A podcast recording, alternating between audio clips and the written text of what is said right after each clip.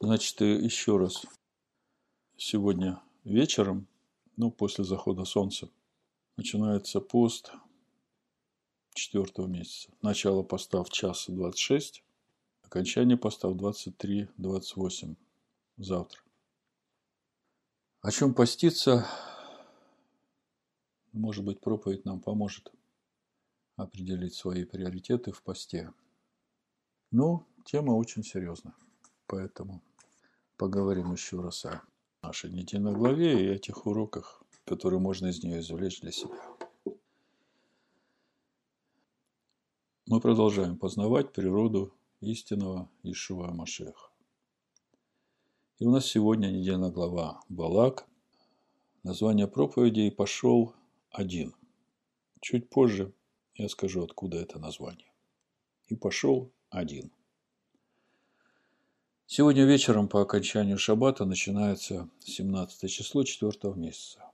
День, когда Маше спустился с горы и увидел, как народ поклоняется идолу, разбил скрижали завета. И все это было на сороковой день после заключения завета.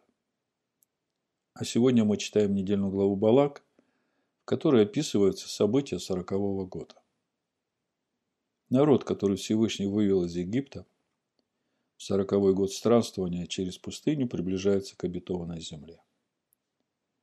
И чтобы пройти в обетованную землю, ему нужно пройти мимо Маава.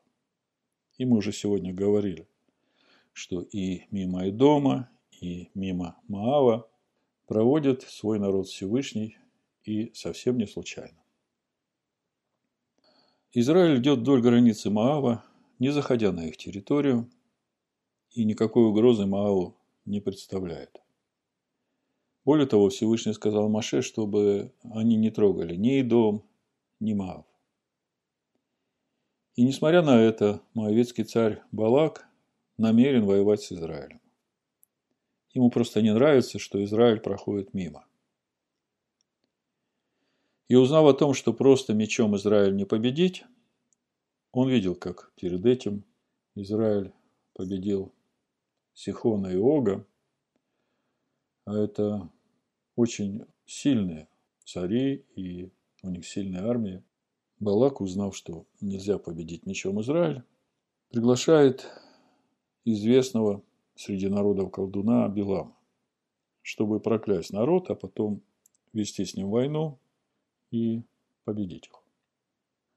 Ну, Билам приходит, пытается проклясть, у него ничего не получается – и, уходя, он дает совет Балаку.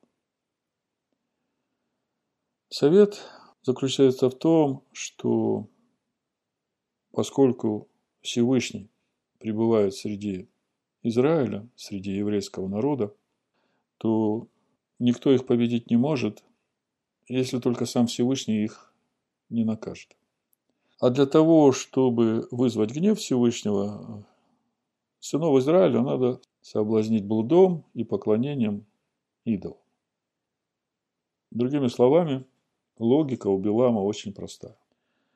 Если Израиля нельзя проклясть, поскольку среди него сам Всевышний, то нужно, чтобы Всевышний сам разгневался на них и сам уничтожил их.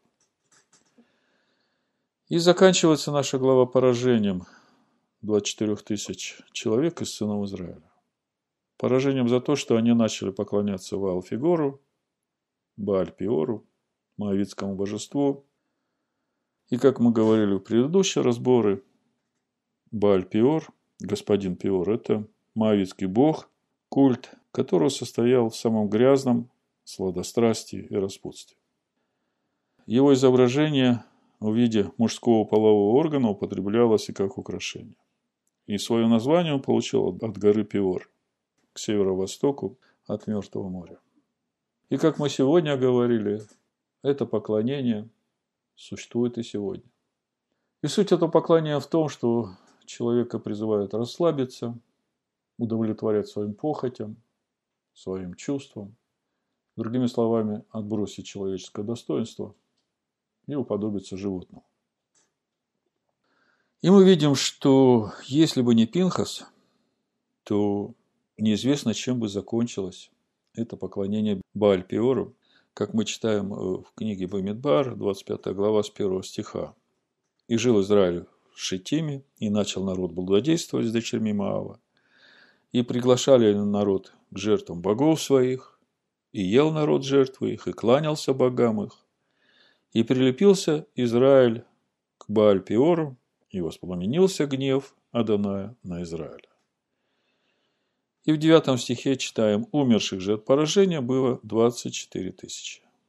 Другими словами, замысел Белама почти удался.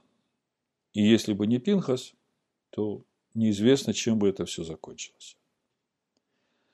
Итак, завтра у нас пост четвертого месяца, когда на сороковой день после заключения завета Всевышнего с Израилем Маше разбивает скрижали завета – поскольку народ сделал себе идола и поклонился ему. И, как говорят еврейские мудрецы, разбитие скрижалей и молитва Маше сберегли народ от полного уничтожения. А сегодня, накануне этого поста, мы читаем главу Балак, в которой описывается событие сорокового года, странствования народа в пустыне. И, как мы видим, уже на самом ходе в обетованную землю народ подстерегает опасность окружающих народы, отцы которых ходили в вере Авраама, ненавидят Израиль и хотят его уничтожить. И поскольку уничтожить этот народ невозможно, потому что сам Всевышний пребывает среди этого народа, единственный способ избавиться от Израиля – это соблазнить его Бааль-Пиором. И тогда сам Всевышний погубит этот народ. Еврейские мудрецы говорят, мудрый не тот, кто много знает, а тот, кто может из этих знаний извлекать уроки для себя. И нам очень полезно извлечь из этой очень важной недельной главы Балак уроки для себя.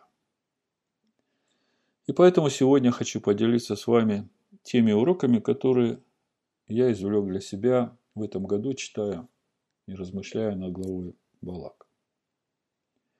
Во-первых, мы видим, что народы, отцы которых были научены вере Авраама, стали врагами Израиля.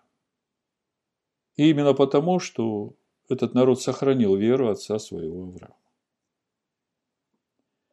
И все это происходит на сороковом году странствования народа в пустыне перед самым входом в обетованную землю, а еврейские мудрецы говорят, что переход через Иордан и вход в обетованную землю в духовном плане является временем установления Царства Всевышнего на земле. А мы знаем, что это произойдет со вторым приходом Иешуа Машеха.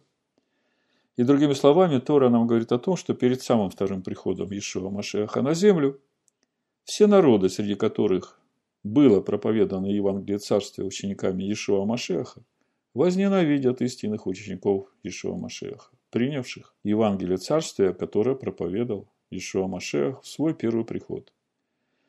И будут хотеть проклясть этот народ, уничтожить его. Другими словами, избавиться от свидетелей, которые свидетельствуют об истинной вере.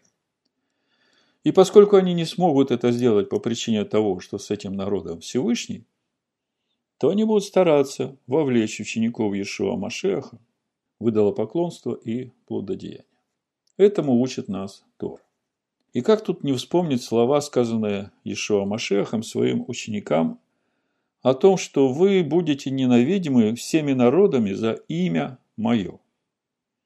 Матвея 24 глава, прочитаю с 4 по 14 стих. Ишуа сказал ему ответ. «Берегитесь, чтобы кто не прельстил вас.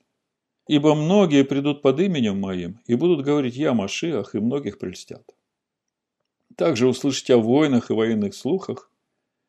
Смотрите, не ужасайтесь, ибо надлежит всему тому быть. Но это еще не конец. Ибо восстанет народ на народ, и царство на царство, и будут глады, моры, землетрясения по местам. Все же это начало болезни.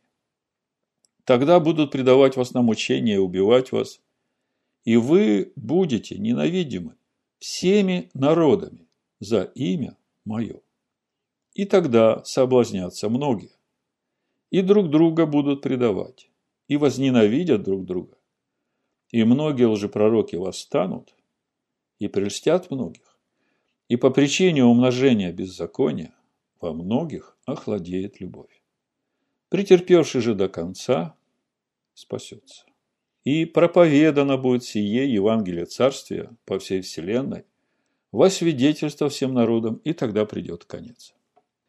Казалось бы, Ишуа послал своих учеников во все народы, чтобы благовествовать им его имя и делать учеников во всех народах.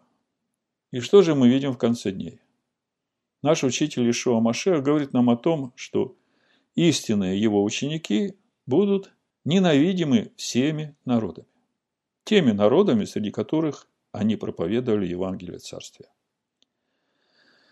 И как мы говорили в предыдущие разборы, Всевышний совсем не случайно проводит свой народ мимо границ этих народов. Все это для того, чтобы народам дать возможность сравнить свою веру, в которой они сейчас находятся, с той верой, которая была у их отцов, и покаяться. И по сути это и есть то, о чем Ешо говорит своим ученикам, и проповедано будет сие Евангелие Царствия по всей вселенной во свидетельство всем народам. И тогда придет конец. То есть вот то, что его народ проходит мимо Эдома, мимо Маава, по сути, это и есть то, о чем Иешуа говорит. И проповедано будет сие Евангелие Царствия по всей вселенной во свидетельство всем народам. Итак, первый урок, который мы извлекаем для себя из нашей недельной главы. Это то, что истинных учеников Иешуа Машеха возненавидят все народы, среди которых было проповедано Евангелие Царствия. Как сказал Иешуа, вы будете ненавидимы всеми народами за имя мое. А мы знаем, что его имя – это не буквы в паспорте. И даже не имеет значения, называешь ли ты его Иисус Христос или называешь ты Иешуа Амашех. Конечно, Иешуа Амашех ближе к сердцу истинного Машех. Но когда речь идет о его имени, то речь идет не о буквах в паспорте, как я уже сказал, а речь идет о его внутренней сущности и о том, что течет из него. Апостол Павел говорит, что он является последующим краеугольным камнем, из которого течет Тора Маше.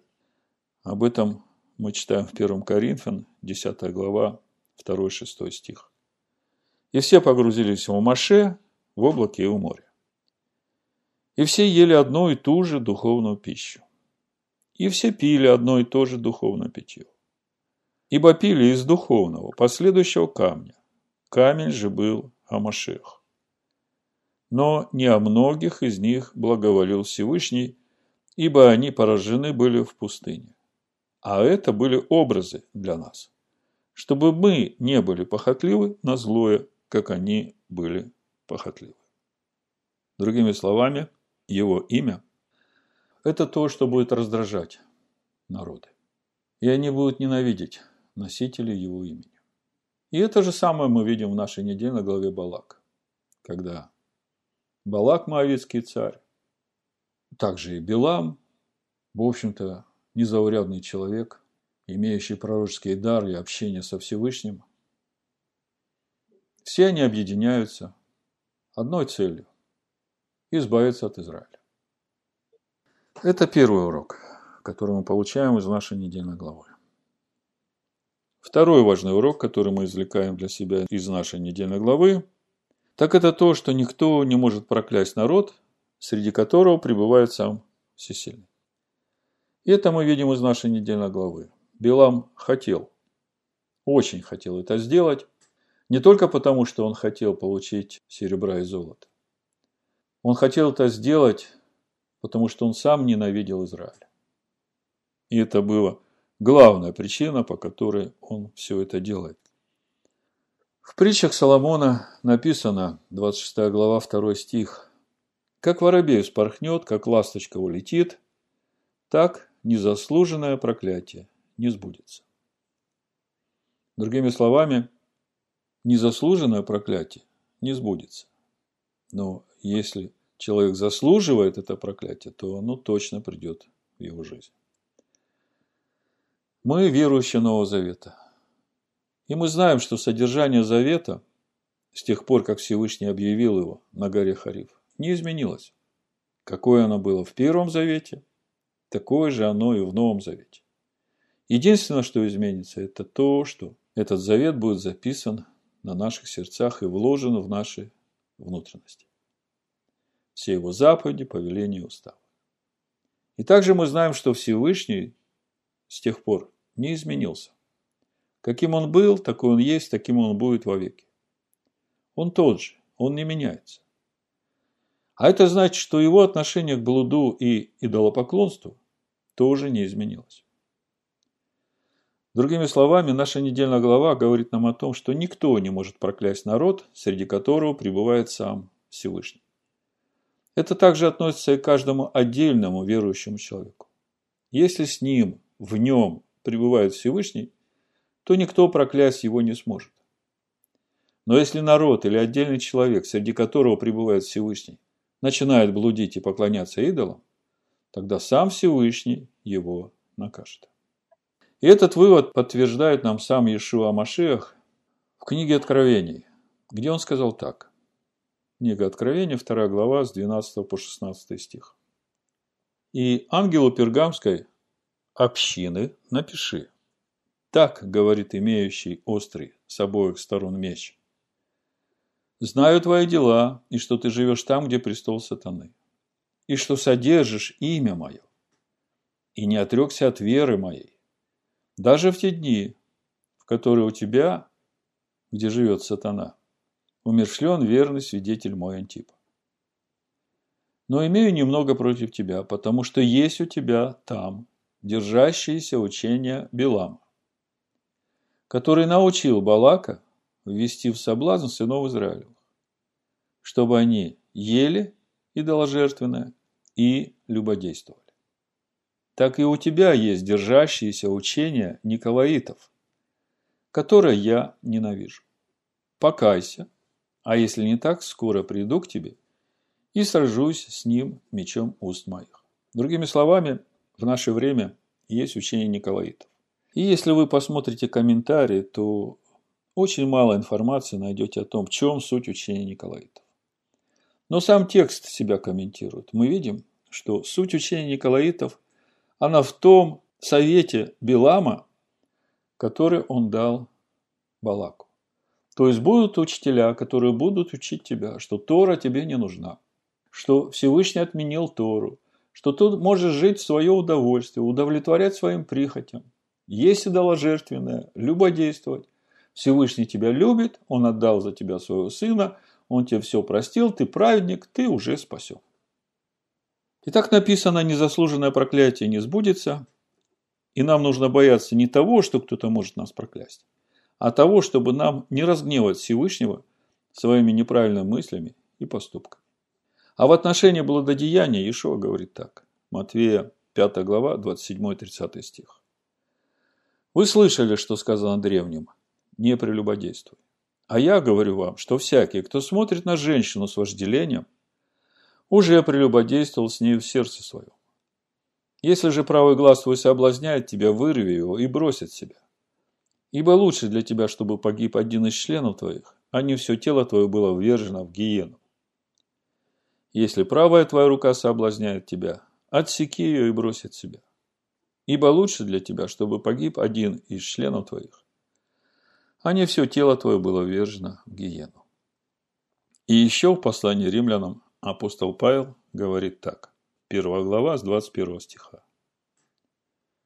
Но как они, познав Бога, не прославили Его, как Бога, и не возблагодарили, но осуетились в умствованиях своих, и омрачилось несмысленно их сердце. Называя себя мудрыми, обезумели, и славу нетленного Бога изменили образ подобный тленному человеку. И птицам, и четвероногим, и присмыкающимся. То и предал их Бог в похотях сердец их нечистоте. Так, что они сквернили сами свои тела.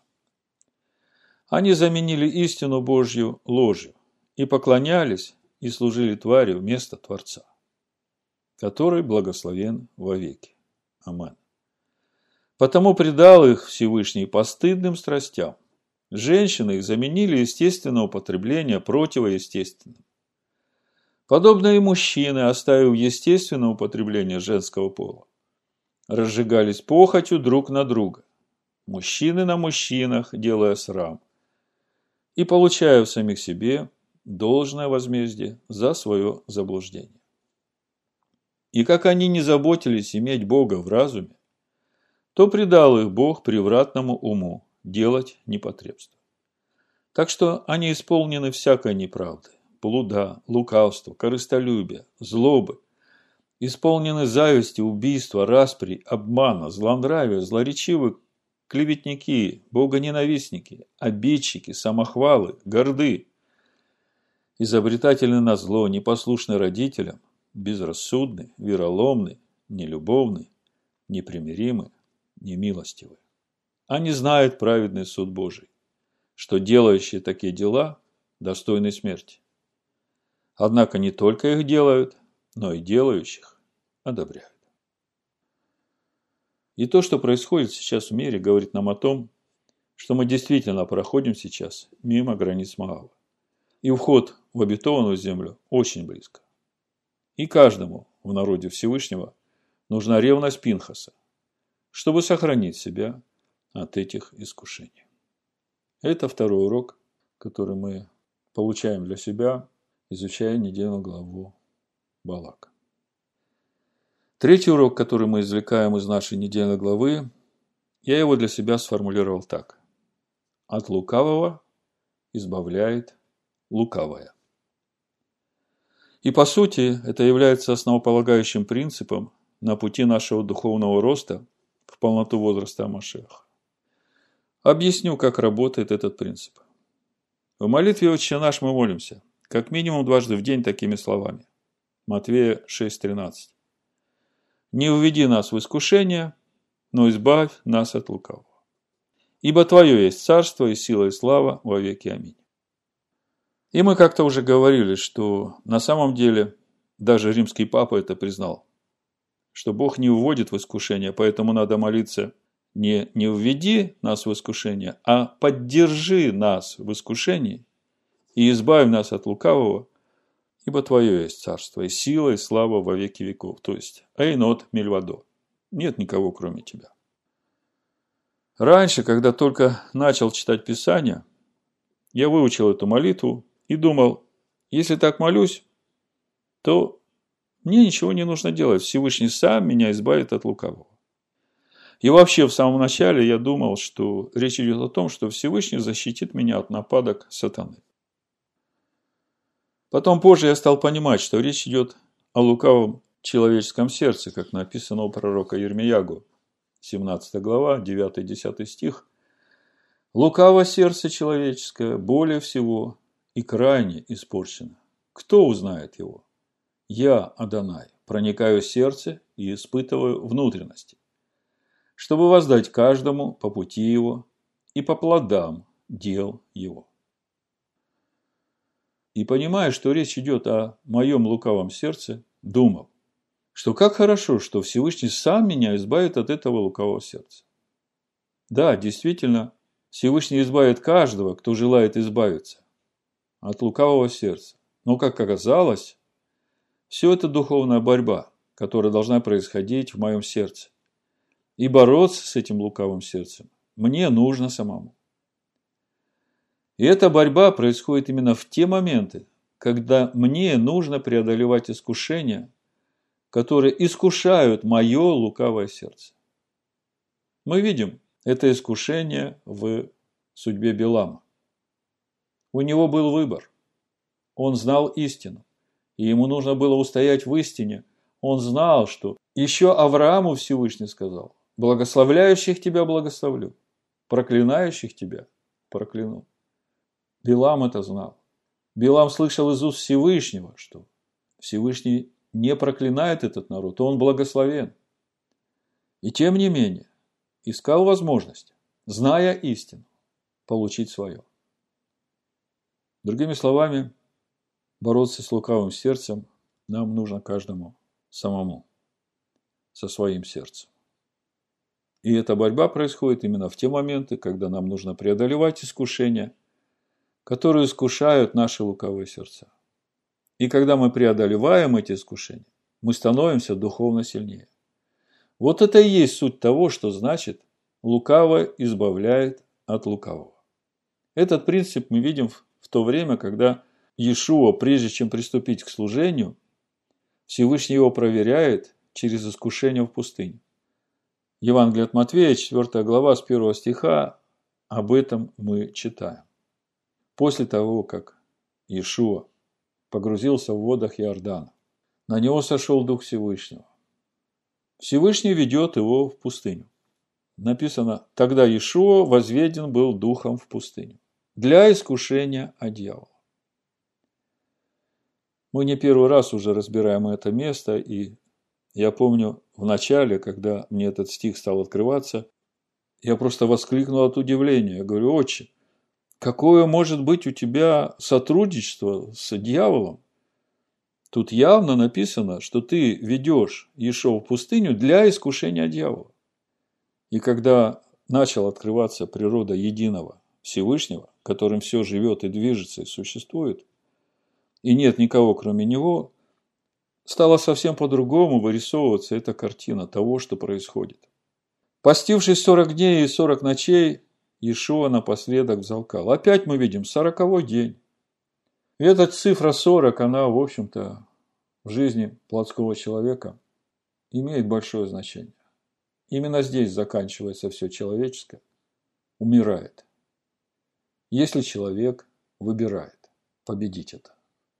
Или же это плотское губит самого человека. Иешуа на сороковой день взалкал.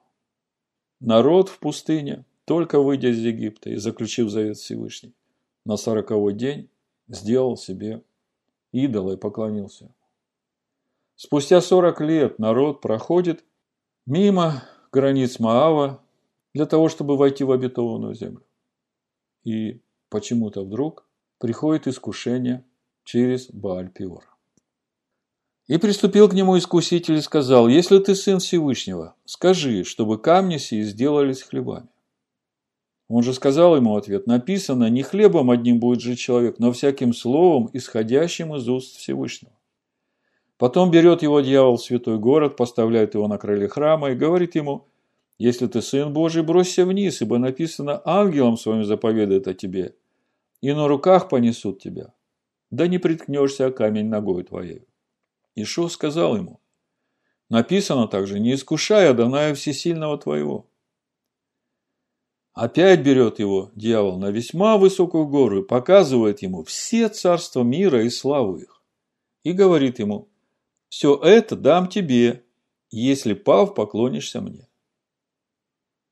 Тогда Ишуа говорит ему, отойди от меня, сатана, ибо написано, Адонаю всесильному твоему поклоняйся – и ему одному служи. И тогда оставляет его дьявол, и все ангелы приступили и служили ему. Мы все хорошо знаем об этом испытании Иешуа, и мы снова видим сороковой день, и видим, что Дух Всевышнего ведет Иешуа в пустыню для искушения дьявола. И как тут не вспомнить книгу Дворим, восьмую главу, где написано во втором стихе. «И помни весь путь, которым вел тебя, Данай Всесильный твой по пустыне, вот уже сорок лет, чтобы смирить тебя, чтобы испытать тебя и узнать, что в сердце твоем, будешь ли хранить заповеди его или нет. А в Евангелии от Луки мы еще читаем в 4 главе в 14 стихе, после этого испытания написано «И возвратился Иешуа в силе Духа в Галилею. И разнеслась молва о нем по всей окрестной стране. Мы все хотим ходить в силе Духа. И вот теперь мы начинаем видеть, как приходит эта сила Духа. Другими словами, именно так Всевышний помогает нам избавиться от лукавого. В этом вся суть этого духовного принципа нашего очищения и нашего духовного роста, который я и назвал «от лукавого избавляет лукавое». Другими словами, твое лукавое будет искушаться лукавым, которое будет проходить мимо тебя, или ты будешь проходить мимо него – Всевышний усматривает твой путь. И весь вопрос в том, соблазнишься ли ты этим лукавым, или ты, как Пинхас, пригвоздишь это лукавое своим копьем. Об этом же нам говорит апостол Яков. Первая глава, послание Якова, 12 стих и дальше. Блажен человек, который переносит искушение. То есть победил искушение. Потому что был испытан, он получит венец жизни, который обещал Адонай любящим его. И в искушении никто не говори, Бог меня искушает. Потому что Всевышний не искушается злом. И сам не искушает никого, но каждый искушается, увлекаясь и обольщаясь собственной похотью. Похоть же, зачав, рождает грех, а сделанный грех рождает смерть. Поэтому мы и молимся о том, чтобы Всевышний поддержал нас в искушении и избавил нас от лукавого. По-другому от лукавого сердца не избавишься, кроме как победив это лукавое истиной. И именно эта победа соединяет нас с естеством Всевышнего, делает нас сильными в духе. И об этом дальше нам говорит апостол Яков. 16 стих, 1 глава. «Не обманывайтесь, братья мои возлюбленные. Всякое даяние доброе, всякий дар совершенный не сходит свыше от Отца Света, у которого нет изменения и ни тени перемены. Восхотев, родил у нас словом истины, чтобы нам быть некоторым начатком его создания. Вот так Всевышний избавляет нас от лукавого. И еще один важный урок, четвертый урок, который мы извлекаем из нашей недельной главы Балака. И суть этого урока в том, как нам иметь личное общение со Всевышним. Мы все хотим иметь общение со Всевышним. Но часто все наше общение заканчивается на том, что мы, прочитав молитву «Отче наш», прочитываем ему список своих нужд, и на этом наше общение со Всевышним заканчивается. Читая нашу недельную главу в переводе Раши, обратил внимание на перевод 4 стиха в 23 главе книги Бамидбар чисел и комментарий к этому стиху. В синодальном переводе мы читаем, написано Бамидбар 23 глава, 3-4 стих, я прочитаю. «И сказал Билам Балаку, Постою всесожжения твоего, а я пойду, может быть, Адонай выйдет мне навстречу, и что он откроет мне, я объявлю тебе. И пошел на возвышенное место, и встретился всесильный с Беламом. И сказал ему Белам, «Семь жертвенников устроил я, и вознес по тельцу и по овну на каждом жертвеннике». Четвертый стих у Раши звучит так. «И пошел один, и явился всесильный Бельяму. И сказал ему, «Семь жертвенников воздвиг я, и вознес по быку и барану на каждом жертвеннике». И пошел один, комментарий Раши. Это следует понимать в соответствии с арамейским переводом Анкелоса.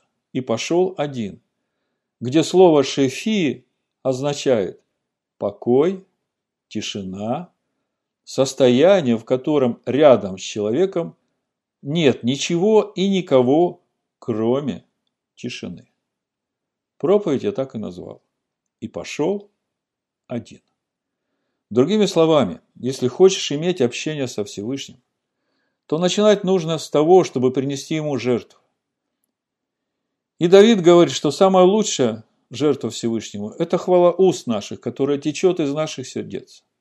И после этого просто войди состояние покоя, тишины и слушай. И так все начинается с принесения жертв и прославления Всевышнего. А потом войди в состояние тишины и слушай. Об этом нам говорит Экклезиаст. Четвертая глава Экклезиаста, 17 стих. Наблюдай за ногою твою, когда идешь в дом Всевышнего. И будь готов более к слушанию, нежели к жертвоприношению, ибо они не думают, что худо делают. Об этом состоянии, когда человек входит в покой и рядом с ним нет ничего, кроме тишины, мы читаем в книге Царств. Именно в этой тишине начинает говорить Всевышний с пророком Ильем. Третья книга Царств, 19 глава, с 9 по 12 стих написано. «И вошел он там в пещеру и ночевал в ней. И вот было к нему слово Адонай, и сказал ему Адонай, что ты здесь, Илия? Он сказал, возревновал я об Адонае всесильном Циваоте. Ибо сыны Израилевы оставили завет твой, разрушили твои жертвенники, и пророков твоих убили мечом. Остался я один, но и моей души ищут, чтобы отнять ее. И сказал, выйди и стань на горе пред лицом Адоная. И вот Адонай пройдет, и большой сильный ветер, раздирающий горы, и сокрушающий скалы пред Адонаем, но не в ветре Адонай. После ветра землетрясение, но не в землетрясении Адонай. После землетрясения огонь, но не в огне Адонай. После огня веяние тихого ветра. И мы как-то разбирали это место Писания и говорили о том, что на самом деле перевод веяние тихого ветра мог бы звучать так. Голос тонкой тишины. Если сможешь войти в такое состояние, то будешь иметь общение со Всевышним. И, конечно же, при условии шалома в твоем сердце. Вот как это делал Ицхак, сын Авраама. Баришит, 24 глава, 62-63 стих написано. А Ицхак пришел Бер Хайрой. Он жил в земле полуденной. При наступлении вечера Ицхак вышел в поле поразмыслить. И возвел очи свои, и увидел, вот идут верблюды. Вышел в поле поразмыслить. По разъяснению мудрецов Торы, это и было время общения Ицхака со Всевышним. И в заключение прочитаю то, как Иешуа учит молиться своих учеников. Матвея 6 глава, 5-6 стих. «И когда молишься, не будь как лицемеры, которые любят в синагогах и на углах улицах, останавливаясь молиться, чтобы показаться перед людьми. Истинно говорю вам, что они уже получают награду свою. Ты же, когда молишься, войди в комнату твою и, затворив дверь твою, Помолись Отцу твоему, который в тайне. И Отец твой, видящий тайное, воздаст тебе явно. Да будет так в имени Ишуа Машеха. Аминь.